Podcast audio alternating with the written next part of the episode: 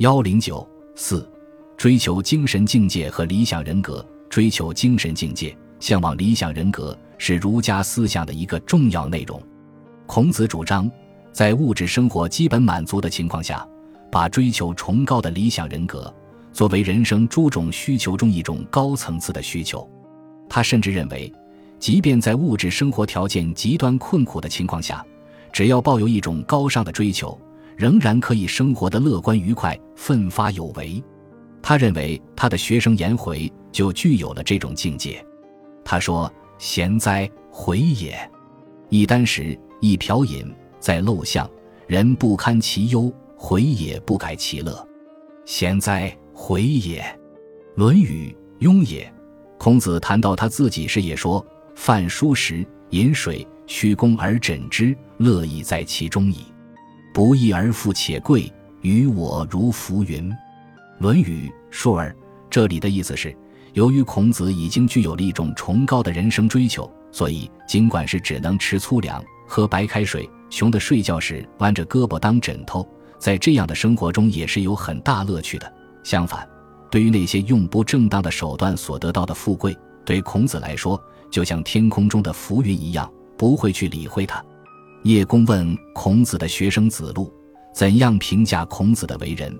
子路不知道怎样回答，孔子知道后对子路说：“你为什么不这样说？他的为人可以说是为了追求一个崇高的理想，经常发奋的忘记了吃饭，高兴的忘记了忧愁，连快要老了都不知道，他就是这样一个人啊！其为人也，发奋忘食，乐以忘忧，不知老之将至云耳。”《论语·述而》正因为孔子自己有这种精神。所以他也能特别称赞颜回的这种精神。宋代的儒学家程颢、程颐在教导他们的学生时，还特别要他们寻找和体会，为什么在艰苦的条件下，孔子和颜回会有这样的快乐。这就是儒家所说的“孔颜之乐”。儒家所强调的这种对崇高理想人格的追求，又往往成为实现杀身成仁、舍生取义、无私奉献、勇于牺牲和爱国爱民的精神支柱。从《论语》中所强调的孔颜之乐，到《孟子》中的忧乐天下和富贵不能淫，贫贱不能移，威武不能屈，以及唯义所在，就是这种追求在人生中的体现。儒家所提倡的这种对崇高理想人格的追求，又总是同自强不息、刚健有为、奋发图强、知其不可而为之的人生态度联系在一起的。尽管这种崇高的追求，对一般人来说，并不能一蹴而就，甚至很难达到。但是儒家强调，即使是虽不能至，仍然要抱着心向往之的执着追求，持之以恒的不断努力。在追求精神境界和理想人格方面，孟子提出了天爵和人爵的不同。孟子说：“有天爵者，有人爵者。仁义忠信，乐善不倦，此天爵也。”公卿大夫，此人爵也。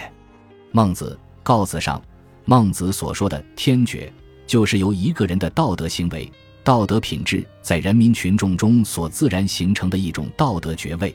这是一种最高尚的爵位，是一个人的人格价值的最高体现。他所说的人爵，就是他在社会上所获得的政治爵位，他只能由别人所给予，而又随时可能被别人所罢去的一种职位。所以，他同一个人的人格价值并无必然的联系。针对当时社会中的一些人只知道追求权势而不要道德的情况，孟子又说：“古之人修其天爵而人爵从之；今之人修其天爵以要人爵，既得人爵而弃其天爵，则祸之甚者也，终亦必亡而已矣。”同上，孟子认为，古时候的人修养自己的道德爵位。政治爵位也就随着来了。现今的人修养自己的道德爵位，却是为了追求自己的政治爵位，而一旦获得了官场中的政治爵位，也就把道德爵位抛弃了。这是一种非常糊涂的想法，其结果是连自己的政治爵位也不能保住。他还提出了所谓“良贵”的思想，他认为一个人在一生中一定会有许多追求，其中最值得追求的。并不是权力和爵位，而是自己的道德人格。他说：“欲贵者，人之同心也。人人有贵于己者，弗思而已。人之所贵者，非良贵也。赵孟之所贵，赵孟能见之。